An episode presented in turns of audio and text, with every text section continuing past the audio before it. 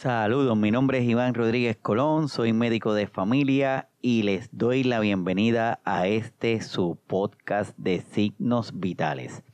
Aprovecho para decirles que nos sigan en las diferentes plataformas de podcast para que se mantengan al día con los nuevos episodios y lo compartan para que cada vez sean más las personas que se benefician del mismo. En el episodio de hoy estaremos hablando de las nuevas alternativas para la detección del SARS-CoV-2. Hasta el momento contábamos con dos pruebas principales para identificar este virus. Una que detecta la presencia del contenido molecular del virus en las vías respiratorias de la persona que está afectada, conocida como la prueba molecular. Y la otra prueba que descubre en la sangre la respuesta inmunológica del organismo luego de haber estado expuesto al virus, conocida como las pruebas rápidas.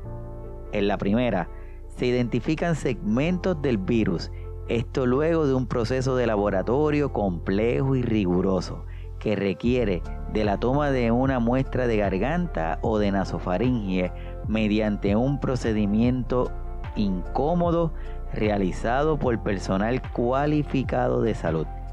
Esta prueba permite identificar a las personas que están enfermas y con ello se establece el aislamiento y el rastreo de contacto.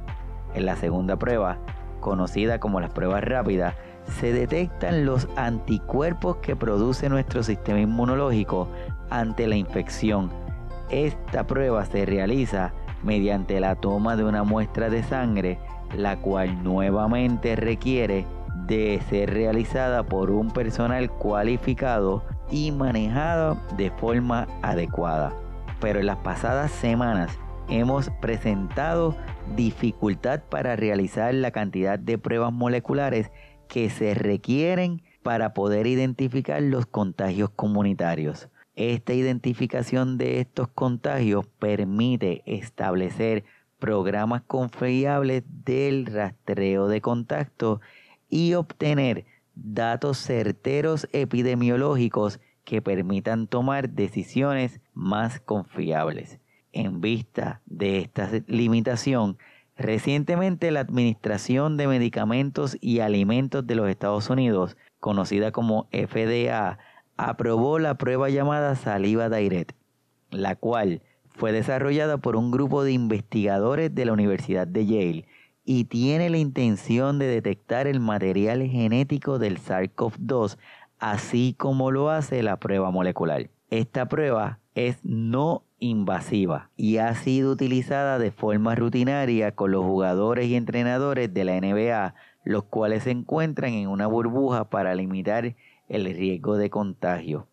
En un artículo, el equipo de Yale indicó que al comparar las muestras de saliva contra las muestras nasofaringeas encontraron una gran concordancia entre las pruebas y que las pruebas tomadas con el método de saliva direct detectó el virus en 32 de 34 pruebas moleculares para un 94%. Al identificar una de las causas de esta diferencia, se mencionó que la saliva de personas que están recuperándose, se les consideran como débilmente positivas y estas pueden dar una, un falso negativo en la prueba de saliva direct. Pero ¿qué aspectos positivos tiene esta prueba? Esta prueba presenta varios aspectos positivos. Es más simple de administrar, es más económica, tiene un costo de menos de 10 dólares la prueba, es menos invasiva y el tiempo de resultado de la prueba es en menos de 24 horas. Esta prueba es tan simple que la misma persona puede realizarla desde la comodidad de su casa, tomar la muestra y enviarla al laboratorio para que sea procesada.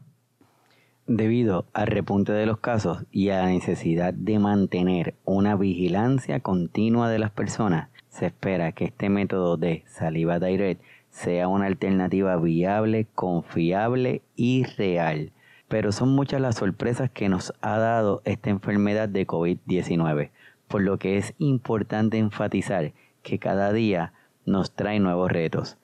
Y a lo que hasta el día de hoy hemos comentado como una recomendación, puede ser que para mañana se diga lo contrario.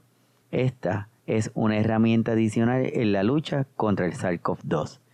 Pero el éxito del control de esta pandemia lo tenemos cada uno de nosotros y de nosotras mediante el establecimiento de rutinas sólidas de prevención, lo cual inicia con la triada de la salud uso de mascarillas de forma adecuada, distanciamiento físico y el lavado adecuado de manos por 20 segundos. Si aseguramos que realizamos esta triada de la salud, vamos a protegernos cada uno de nosotros y con ello estaremos protegiendo a las demás personas.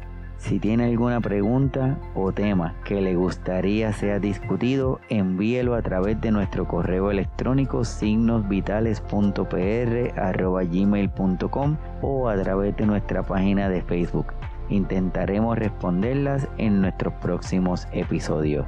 Recuerden darnos like en la página de Facebook y suscríbase a nuestros podcasts. Mi nombre es Iván Rodríguez Colón, soy médico de familia agradecido de su tiempo y que nos hayan escuchado, esperando que lo compartan y nos vemos en el próximo episodio. Hasta pronto.